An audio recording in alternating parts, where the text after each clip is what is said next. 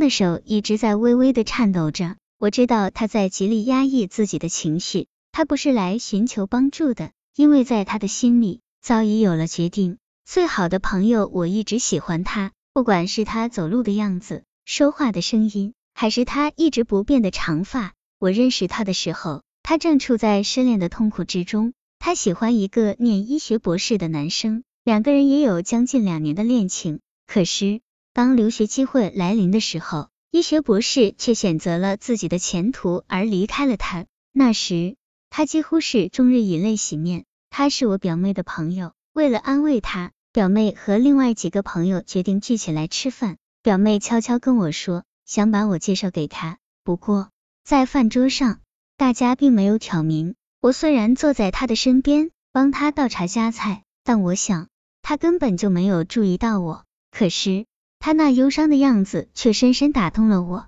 他很安静，小巧的手优雅的端着茶杯，耳垂上挂着小花的耳钉。这样的女子。那个所谓的博士怎么舍得放弃呢？饭后，大家各自散了。我和他其实并不同路，但却假装和他住在一个方向，特地送他回家。他家住的是那种房龄近十年的高层房子，我不放心他一个人坐电梯上去，执意要把他送到家门口。偏偏那么巧，楼里的电梯坏了，而那部电梯恰好是我们公司的产品，只是很小的故障，我轻松的排除了。他称赞我。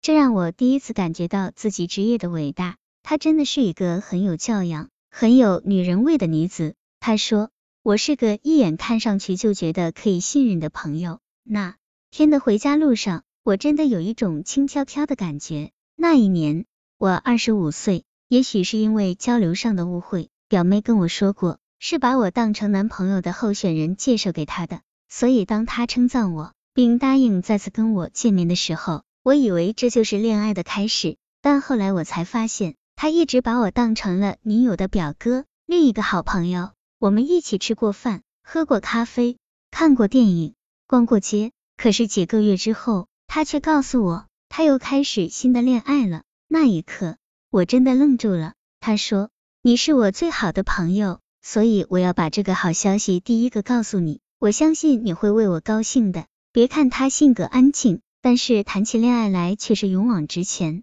她跟新男友的恋情进展神速，而我却越来越失落。表妹问我为什么一直没有向他表白，我这才知道，从一开始表妹就没有跟他明说。在我看来，我们的第一次见面有点像一场相亲，可在他那只是一场朋友的聚会而已。表妹怪我太含蓄了，如果喜欢他，早就应该开口告诉他。表妹鼓励我寻找合适的机会跟他表白，但是看着他坠入爱河的沉醉姿态，我选择了做他最好的朋友。没有第二个他，在我二十六岁那年，他结了婚。这一次，他的爱人没有离去，两人好的如胶似漆。在我二十八岁的时候，他做了妈妈，然后他开始享受相夫教子的繁忙生活，而我和他渐渐疏远。是啊，明知道已经不可能了。再苦苦坚持，对谁都不是一件好事，尤其是看着他抱着孩子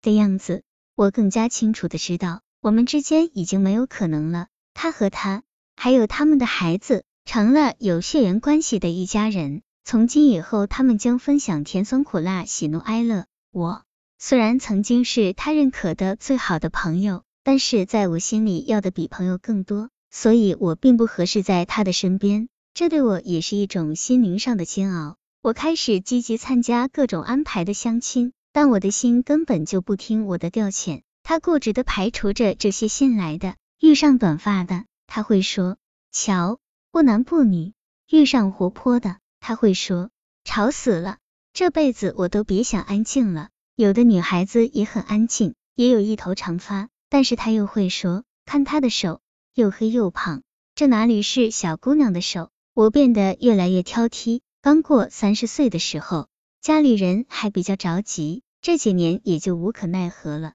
是啊，虽然他已经不在我身边了，但他却深深的刻在我的心里。那些女孩子并不是不好，但毕竟不是他。这个世界上没有一模一样的两片叶子，又怎么找得到一模一样的两个女孩呢？而且我的条件并不容我这样挑挑拣拣。我毕竟只是一个普通的男人，没有显赫的家世，没有英俊的相貌，生活经历又乏善可陈，跟女孩子相处的时候，也不见得有什么特别的魅力。我算什么呢？有什么资格这样看不上别人？说不定当年我就是跟他表白了，他也一样不会看上我。能做他最好的朋友，可能已经是我最好的结局了。我就这样开始消沉下来，对自己心灰意冷，对爱情灰心丧气。